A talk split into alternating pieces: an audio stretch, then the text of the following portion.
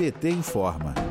O boletim de negociação divulgado pelo Departamento Intersindical de Estatística e Estudos Socioeconômicos, o DIEESE, revela que dois terços das campanhas salariais de categorias com data base em agosto tiveram reajuste abaixo da inflação acumulada. O documento foi divulgado nesta quarta-feira, dia 20. O boletim aponta que 66,3% das negociações em agosto resultaram em perdas, ante 16,8% no mesmo mês de 2020. Dos acordos fechados até agora relativos a agosto, apenas 8,8% chegaram a reajuste acima do Índice Nacional de Preços ao Consumidor o INPC do IBGE. Outros 25% ficaram com índice equivalente ao da inflação. Agosto apresenta o pior resultado de um ano que registrou acordos abaixo do INPC em seis de oito meses. Em consequência, no acumulado de janeiro a agosto,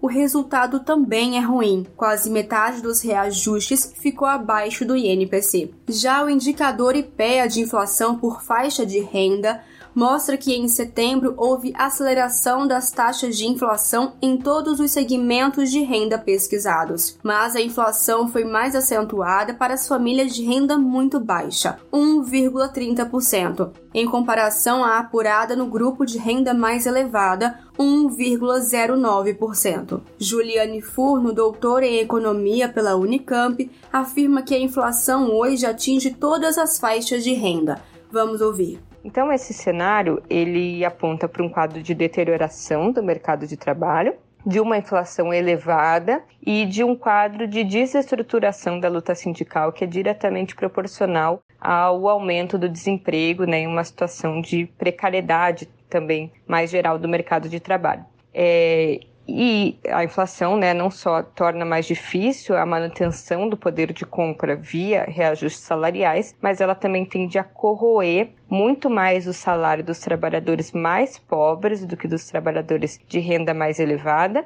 Embora a inflação hoje já atinge todas as faixas de renda, ela atinge proporcionalmente muito mais os mais pobres pelo tipo de inflação que a gente está vivendo no país, que é uma inflação de custos e, portanto, uma inflação que se concentra em bens e especialmente em alimentos. De Brasília, Thaisa Vitória para a Rádio PT.